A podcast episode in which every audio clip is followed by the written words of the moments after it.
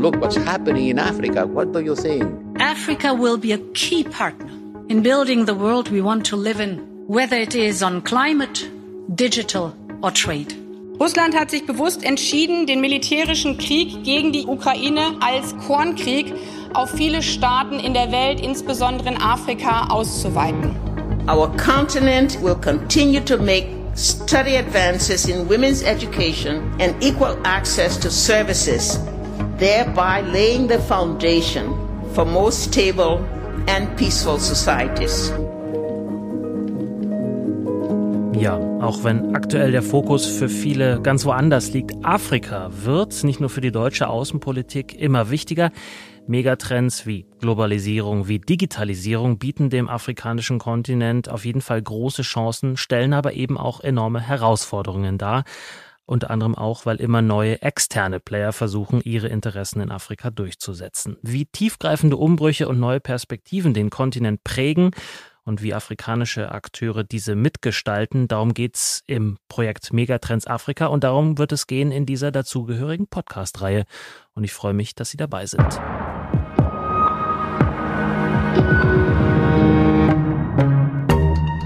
Und einer der eben erwähnten externen Akteure, der ein großes Interesse an Afrika hat und sich auch schon länger engagiert, ist China. Besonderes Augenmerk legt Peking dabei auf das Horn von Afrika. Woher dieses Interesse an genau dieser Gegend kommt, wie es konkret aussieht und was die Regierungen der Länder vor Ort davon halten, Darüber möchte ich in dieser ersten Folge des Megatrends Afrika Podcasts sprechen mit den Autorinnen des ersten Working Papers des Projekts, Dr. Caroline Eickhoff. Sie ist Wissenschaftlerin in dem Projekt und mit dabei ist auch Dr. Nadine Godehardt aus der Forschungsgruppe Asien. Hallo Ihnen beiden. Hallo. Hallo. Und mein Name ist Dominik Schottner. Frau Eickhoff, Ihr Paper trägt den englischen Titel China's Horn of Africa Initiative Fostering or Fragmenting Peace. Bevor wir dazu kommen, ob China den Frieden fördert oder fragmentiert, ganz kurz zur Einordnung. Horn von Afrika. Was verstehen Sie darunter und wieso hat es diese geopolitische Bedeutung?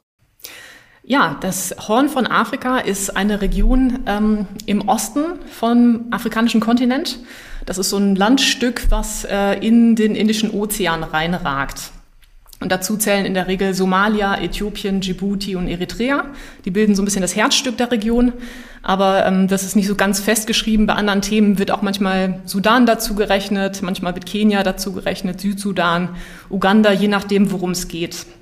Ähm, und wir beschäftigen uns vorwiegend mit der Region, äh, weil sie eben geopolitisch sehr relevant ist. Äh, das Horn von Afrika ist ein Knotenpunkt des globalen Handels, insbesondere des Seehandels, was ähm, zum Beispiel Containerschiffe angeht, die über das Rote Meer zwischen Asien und Europa verkehren aber auch was den Landhandel angeht, also das, die äh, Schiffe, die andocken an den Häfen in Djibouti und in Mombasa in Kenia und dann eben Waren auf den Kontinent in verschiedene Binnenländer in Afrika transportieren. Also das ist wirtschaftlich eine sehr, sehr relevante Region für viele externe Akteure. Und deswegen beschäftigen wir uns häufiger mit dieser Region als einer Region, auch wenn es tatsächlich sehr unterschiedliche Länder sind mit sehr unterschiedlichen politischen Systemen und Gesellschaften, aber deswegen sprechen wir eben von dieser Region Horn von Afrika, weil sie geopolitisch eben eine zusammenhängende Relevanz hat.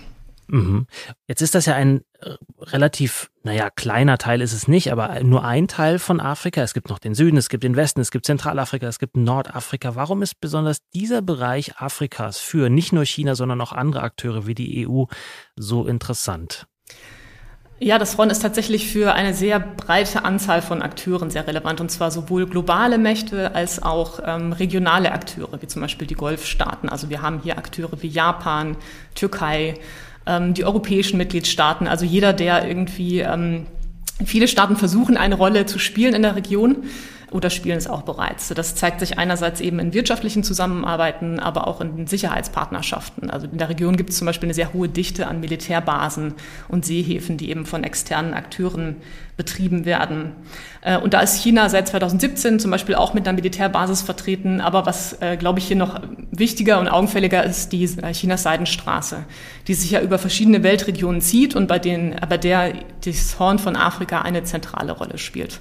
Ja, Jetzt wollen wir den Elefant, der im Raum steht, auch mal sozusagen uns genauer ansehen. Frau Godehardt, da sind Sie die Expertin dafür. China, seit wann hat es denn ein Interesse nicht nur an Afrika, sondern tatsächlich auch am Horn von Afrika? Ja, also das Interesse Chinas an Afrika oder auch vor allem am Horn geht natürlich schon wirklich einige Jahrzehnte zurück. Ich denke, für das Horn von Afrika ist jedoch vor allem relevant die Zeit unter der Regierung von Xi Jinping, also so seit 2012, 2013, jetzt zehn Jahre lang etwa. Und es ist genauso wie Caroline auch gesagt hat, äh, ein entscheidender Punkt äh, für die chinesische Regierung ist vor allem, dass eben das Horn von Afrika ein Knotenpunkt ist, sowohl was eben äh, den Verkehr und die Infrastruktur beinhaltet, als auch eben ein Produktionsknotenpunkt. Das heißt, ähm, gerade aus chinesischer Sichtweise ist besonders interessant, dass es dort eben auch ja, Zugang zu Märkten gibt, die eben äh, ein gewisses Wachstumspotenzial haben. Und das ist eben für China auch interessant, um zum Beispiel Produktion outzusourcen. Wir haben sehr viele äh, Sonderwirtschaftszonen in der Region, vor allem in Äthiopien. Und äh, genau deshalb ist eben diese Region aus vielerlei Gründen auch für China sehr relevant. Mhm. Heißt das, China sieht in dieser Region so eine Verlängerung der eigenen Werkbank vor allem? Oder was ist die Vision, die China hat für die Region? Das ist sicherlich ein Punkt. Also der Export von Produktionsstätten ist ein ganz wichtiger Aspekt. Ähm, einfach weil die Arbeitskräfte günstig sind, kann man in die Region gehen. Aber wichtig ist eben auch, äh, das wurde auch schon von Caroline erwähnt, dass es eben eine geostrategisch wichtige Region ist. Insbesondere der Hafen in Djibouti ist da eben zu nennen, wo auch China eben eine Militärbasis seit 2017 hat. Und das ist einfach auch für China wichtig, da sie zum Beispiel feststellen mussten, dass sie in bestimmten regionalen Konflikten ihre Bürger und Bürgerinnen eben aus diesen Konfliktregionen holen müssen, wie zum Beispiel aus Libyen oder aus dem Jemen. Und äh, unter anderem dafür ist natürlich eine, ein Mil eine Militärbasis ähm, in Djibouti sinnvoll. Mhm. Dann schauen wir uns doch mal ein oder zwei Projekte Chinas am Horn von Afrika ein bisschen genauer an. Das, äh, die Militärbasis haben wir schon erwähnt. Frau Eickhoff, was gibt es da für Projekte? Ähm, China ist in ganz unterschiedlichen Handlungsfeldern aktiv, aber gerade am Horn immer noch sehr bekannt für Infrastrukturinvestitionen. Also ganz häufig sprechen wir, wenn es um China geht, ähm, über äh, Wirtschaftskooperationen, aber auch ganz große Infrastrukturprojekte. Ein sehr bekanntes Projekt äh, ist die ähm, Eisenbahnverbindung zwischen Mombasa, dem Seehafen von Kenia, und der Hauptstadt Nairobi. Äh, die von China sowohl ähm, größtenteils finanziert wurde, als auch umgesetzt. Ähm, das ist so ein, ein großes Megaprojekt, was viel Aufmerksamkeit auf sich zieht. Und ähnliche Projekte gibt es auch in anderen Ländern. Also oft geht es um Eisenbahnen, es geht aber auch um Straßenbauprojekte, es geht um äh, Seehäfen und um große Dämme. Äh, da gibt es wirklich diverse in der Region, auch in Äthiopien gibt es eine sehr enge Zusammenarbeit, also aber gleichzeitig diversifiziert sich das Handlungsspektrum auch. Also wenn wir heute über China reden, geht es nicht nur noch um Infrastruktur und große Straßen, sondern eben auch um Kooperationen in ganz anderen Bereichen. Ähm, zum Beispiel im Bereich der erneuerbaren Energien, im Bereich der Medienkooperationen. Also da gibt es tatsächlich ein sehr, sehr breites Handlungsspektrum.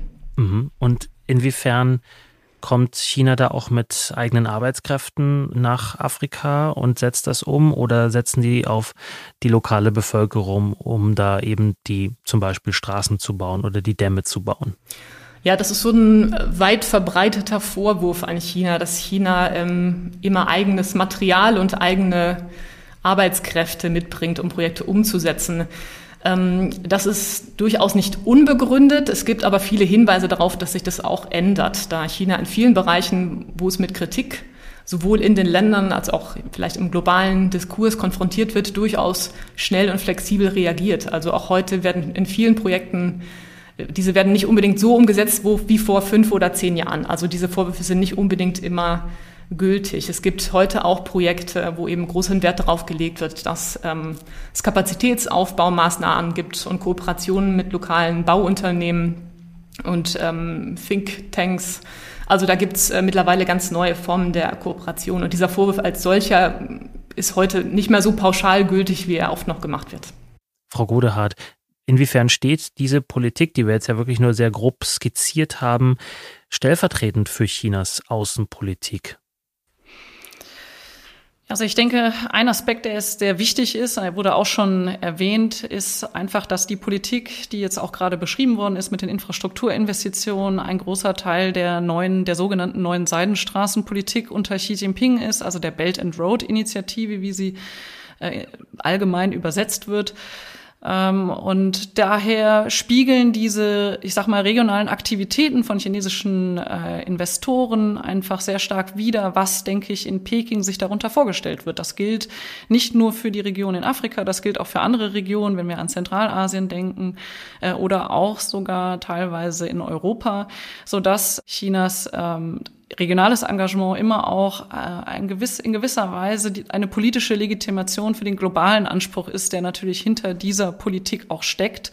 China ist Globalmacht und ist eben auch global unterwegs und äh, verbreitet eben mit diesen ähm, Investitionen auch eigene Vorstellungen von, ich, man könnte sagen, Governance und Entwicklung. Und das passiert auch am Horn von Afrika sehr intensiv. Hm. Zur Governance kommen wir gleich äh, im Zusammenhang mit in Anführungsstrichen westlicher äh, Politik in Afrika. Mich würde aber noch interessieren, wenn man sich jetzt anschaut, dass China und als eines von vielen Ländern militärisch präsent ist vor Ort in Djibouti zum Beispiel. Ist das ein Hinweis darauf, wie weit China bereit ist zu gehen für diese Außenpolitik oder ist das Zufall? Ich denke, dass äh, dass wenn wir heute auf die Diskurse in China gucken, dann kann man sicherlich eine Veränderung im Diskurs sehen. Man kann sehen, dass sich äh, es eben sage ich mal, von dem anfänglichen Interesse an Investitionen und Aufbau von Entwicklung auch äh, hin entwickelt eben äh, zu einem Interesse an Sicherheit und Stabilität in der Region. Aber ich denke, die Militärbasis in Djibouti ist wirklich nochmal ein sehr spezieller Einzelfall. Und ich denke, wenn wir heute darauf gucken, aus unserer heutigen Sicht, fünf Jahre später, dann äh, kann sie sicherlich in der Zukunft eine spezifische Rolle einnehmen. Aber äh, wichtiger sind da eher die, die, die bilateralen Beziehungen zu den Ländern, auch die regionalen Initiativen, die Unterstützung der Afrikanischen Union ähm, und die Frage, inwiefern man eben eigene, ich sag mal, Investitionsprojekte versucht abzusichern, äh, indem man entweder, sage ich mal, lokale Kräfte ja, also Polizeikräfte unterstützt finanziell oder den Aufbau dieser Kräfte unterstützt oder eben sogar auch mit eigenen äh, Sicherheitskräften vor Ort unterwegs ist. Das heißt, da würde ich sagen, ist die ähm, anhand der Militärbasis kann man nicht unbedingt ablesen, ähm, was China jetzt in Zukunft unter regionaler Sicherheit und Stabilität im Horn von Afrika versteht. Diese Militärbasis hat eher auch geostrategische globale Bedeutung. Frau Eickhoff, wir haben jetzt an ein oder zwei Stellen auch schon die Augen Richtung Europa und auch Richtung USA gerichtet. Die sind ja auch sehr stark auf dem afrikanischen Kontinent engagiert. Auch das schon seit vielen Jahrzehnten oder sogar Jahrhunderten in anderer Art und Weise. Wie stehen denn diese Engagements zu dem Engagement Chinas? Kooperieren die oder konkurrieren die eher? Ähm, ja, das sind ja viele Akteure in der Region aktiv, unter anderem die Vereinigten Staaten, die Europäische Union, die Mitgliedstaaten. Wir sprechen hier häufig von ähm, den traditionellen Partnern und von Akteuren wie China als neuen Partnern, auch wenn das durchaus etwas missverständlich ist und auch nicht unbedingt zutreffend, aber soll so ein bisschen verdeutlichen, dass wir so ein bisschen unterschiedliche Lager in der Region haben, die mit unterschiedlichen Kooperationsansätzen arbeiten.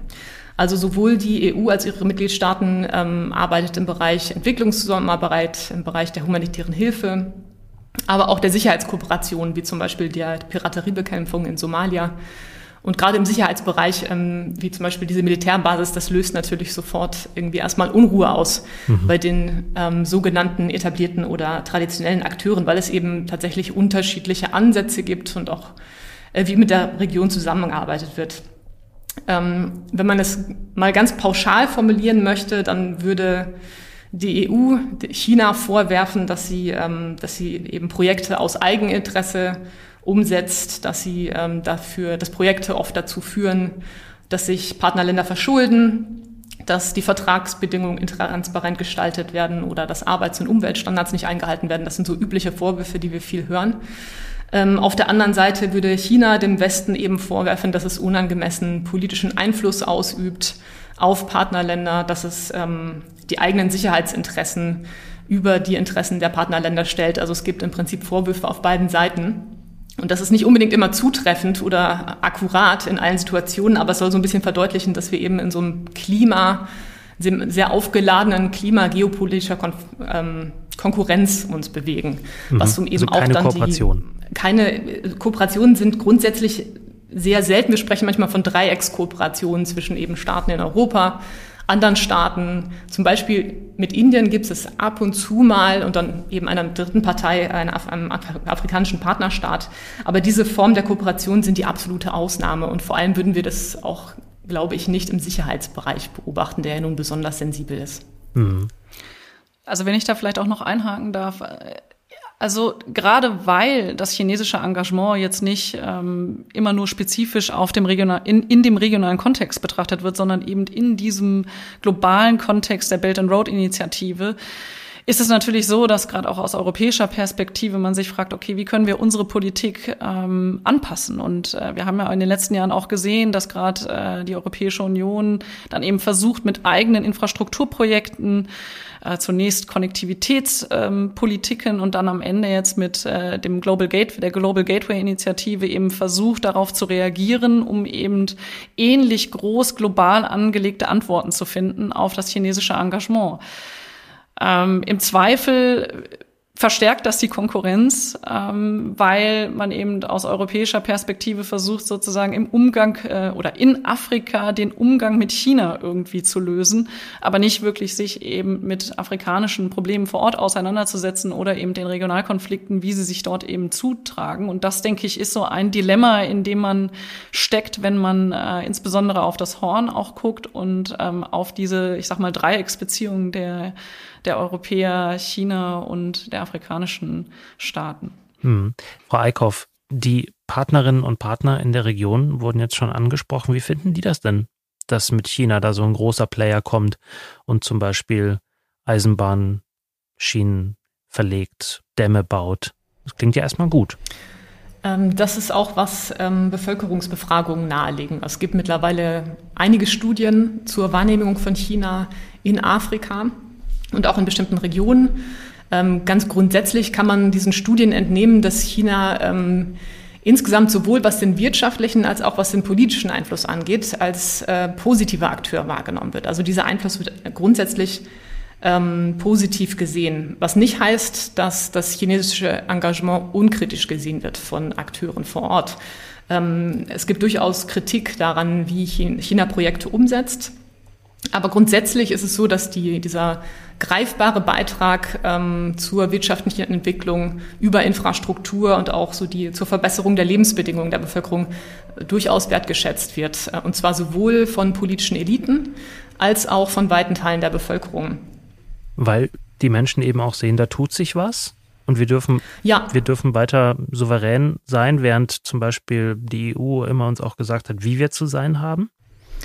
Ähm, das ist äh, definitiv eine Lesart, die wir vor Ort hören. Also auch, dass viele, viele politische Akteure vertreten die Ansicht, dadurch, dass China als Partner zur Verfügung steht, als zusätzlicher Partner erstmal das, das Partnerspektrum sich erweitert und dass die Angebote besser werden, dass höherwertigere, wettbewerbsfähige Angebote gemacht werden, zu besseren Preisen. Also oft steht tatsächlich einfach so dieser Wettbewerbsgedanke wird erstmal positiv gesehen. Aber nicht äh, grundsätzlich, würde ich sagen. Also es gibt durchaus auch negative Stimmen, was äh, zum Beispiel, wenn es darum geht, dass eben Akteure in diesem Klima des globalen Wettbewerbs auch Druck auf afrikanische Partnerstaaten ausüben. Wir sehen das zum Beispiel, wenn es um UN-Abstimmungsverhalten geht, dass also afrikanische Staaten von verschiedenen Seiten äh, dazu gedrängt werden, sich eben für bestimmte Positionen ähm, einzusetzen oder bestimmtes Abstimmungsverhalten ähm, zu zeigen. Und das wird durchaus auch negativ gesehen. Also diese, diese geopolitische Konkurrenz, denke ich, hat zwei Seiten für Akteure vor Ort.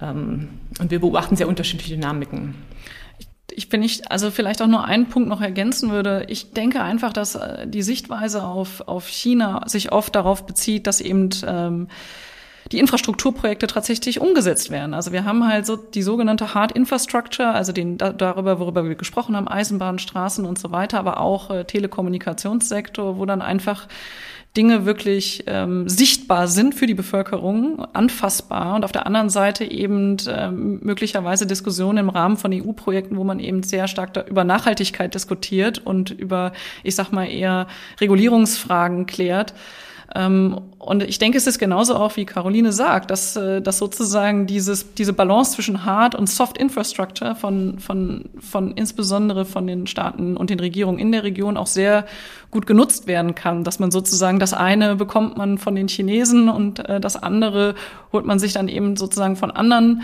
äh, externen Akteuren. Also ich glaube, dass man immer auch mit einbeziehen muss, welche Rolle eben die einzelnen Regierungen spielen und welche Interessen da auch vor Ort wirklich ähm, äh, vorherrschend sind äh, und dass dann oftmals auch die, ich sag mal, das Vorgehen sowohl der Chinesen als auch anderer Akteure dadurch durchaus eingeschränkt ist ähm, und vielleicht sogar mehr eingeschränkt ist, als wir das äh, oftmals wahrnehmen. Hm.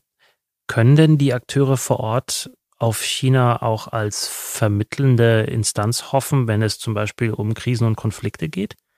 Oder ist es etwas, wo China dann sagt, nee, Innenpolitik geht uns nichts an, da halten wir uns raus?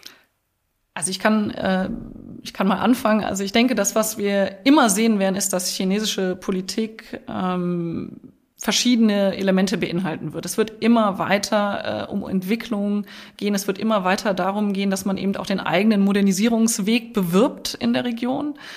Und gleichzeitig, wenn man über die Lösung von, von regionalen Konflikten spricht, wird man eben sicherlich als Facilitator für Gespräche äh, in Frage kommen. Das ist ja auch das, was jetzt passiert ist sozusagen äh, mit der Konferenz ähm, im, im, im Horn von äh, Afrika, wo man eben wirklich versucht hat, auch diese Initiative zu bewerben, die von chinesischer Seite ausgerufen wurde für die friedliche Entwicklung der Region. Aber da sieht man eben schon, dass es immer mehrere äh, Elemente sind, die ineinander greifen. Und Sicherheit ist hier eben nicht so ein, da kann dann Caroline noch mehr zu sagen, so ein klassisches Mediationsverständnis von Konfliktparteien, sondern eher, wenn wir gefragt werden, dann stellen wir sozusagen uns als Facilitator hin und ermöglichen Gespräche Gespräche zwischen den Konfliktparteien. Und das bleibt sehr abstrakt, so möchte ich das mal sagen. Und bis jetzt sehen wir einfach noch nicht so richtig, wie sich das vor Ort ähm, verändern könnte und äh, in eine aktive Rolle äh, wandeln könnte. Aber was sicherlich immer auch im Hinterkopf behalten werden muss, ist, dass China natürlich auch ähm, eben als ein Akteur eine Rolle spielt, der eben in dem ganzen Spektrum Policing, Ausbildung eine Rolle spielt und damit auch indirekt natürlich Auswirkungen haben kann auf Konfliktsituationen. Frau Eickhoff? Ja, dadurch, dass China so ein einflussreicher Akteur in Afrika ist, ist ähm, sind Signale in die Richtung, dass China im Bereich Frieden und Sicherheit aktiver werden könnte, erstmal sehr interessant und sehr relevant. Und das ist ja auch das, womit wir uns in diesem Papier beschäftigt haben. Ähm, Chinas möglicher Rolle als Friedensvermittler am Horn von Afrika. Ähm, grundsätzlich kennen wir China nicht unbedingt als Akteur, der da sehr aktiv ähm, als Einzelstaat auftritt. Ähm, China ist schon lange aktiv im Bereich der ähm, Vereinten Nationen, auch der Friedensmissionen in Afrika, so aber mehr so als Truppensteller. Wenn es jetzt Hinweise darauf gibt, dass China auch in der Vermittlung von Konflikten ähm, interessierter sein könnte oder dies eher anbietet, was diese Initiative zumindest nahelegt, dann ist das in jedem Fall interessant.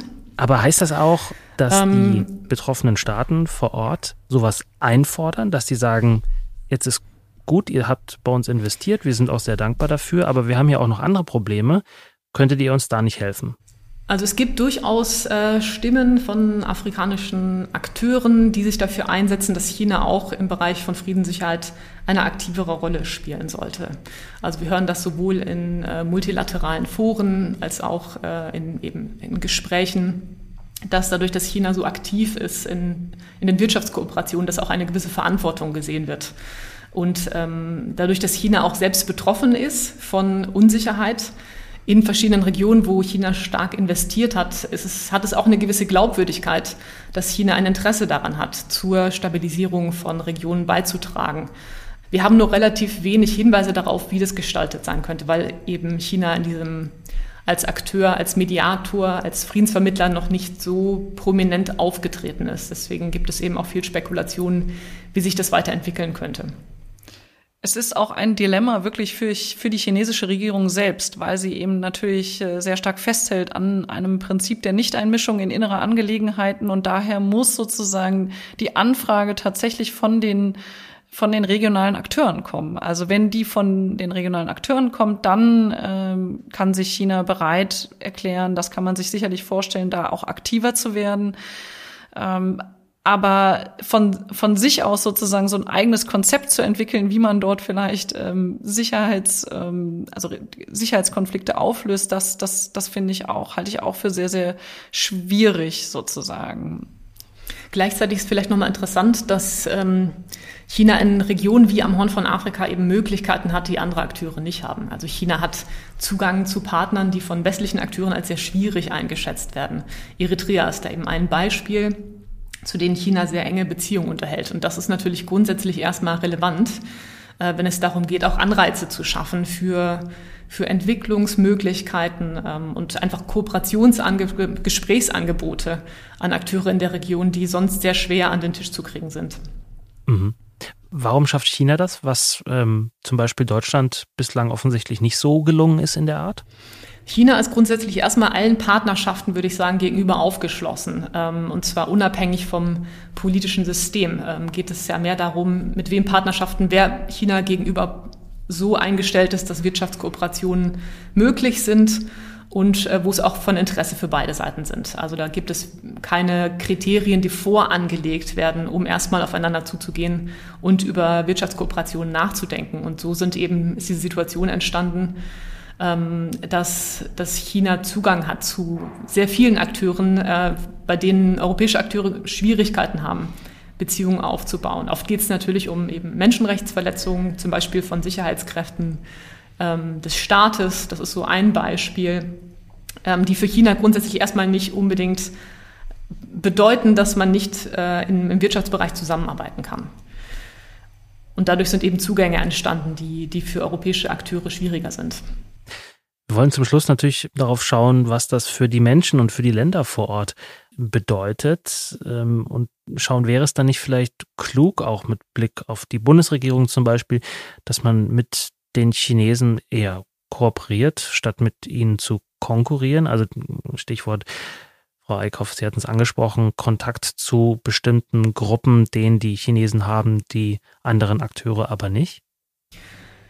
Ähm, da gibt es Argumente dafür und dagegen. Also grundsätzlich ist das Verhältnis zwischen, sagen wir mal, dem Westen als EU, als USA und China durch eine, einen Wettbewerb oder ein, eine, ein Konkurrenzverhältnis gekennzeichnet, das schon sehr lange existiert und in sehr unterschiedlichen Bereichen globale Dimensionen hat, sehr unterschiedliche Ausprägungen. Also das ist mehr so eine Art ähm, allgemeines Thema, was die Beziehung eben überall charakterisiert, auch in der Region. Das heißt, Zusammenarbeit ist aus verschiedenen Gründen sehr schwierig, ähm, was grundsätzliche Einstellungen angeht, aber tatsächlich auch ganz praktische Fragen, wie zum Beispiel, was für Gesprächskanäle bestehen eigentlich.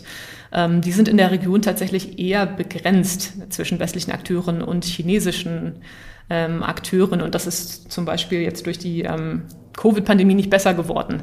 Andererseits ähm, muss man ein Verhältnis wahrscheinlich miteinander finden. Und ähm, sowohl Deutschland als auch Europa ist gerade sehr damit beschäftigt, sowohl die Beziehungen zu afrikanischen Staaten neu zu definieren und auf neue Füße zu stellen, als auch zu China. Ähm, das heißt, es stellen sich viele Fragen zum Umgang äh, mit China in Afrika.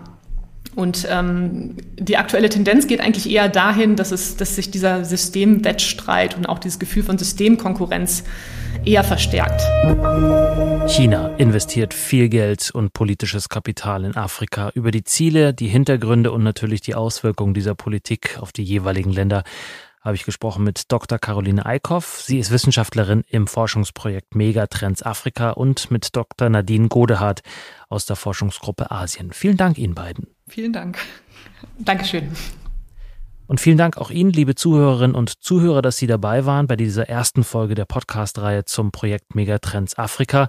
Das Projekt ist eine Kooperation der Stiftung Wissenschaft und Politik, dem German Institute of Development and Sustainability und dem Kiel Institut für Weltwirtschaft und es wird gefördert vom Auswärtigen Amt, dem Bundesministerium für wirtschaftliche Zusammenarbeit und Entwicklung und dem Bundesministerium der Verteidigung. Leseempfehlungen zum Thema finden Sie auf der SWP-Website unter dieser Podcast-Folge und natürlich auch auf der Projekt-Website megatrends-afrika.de.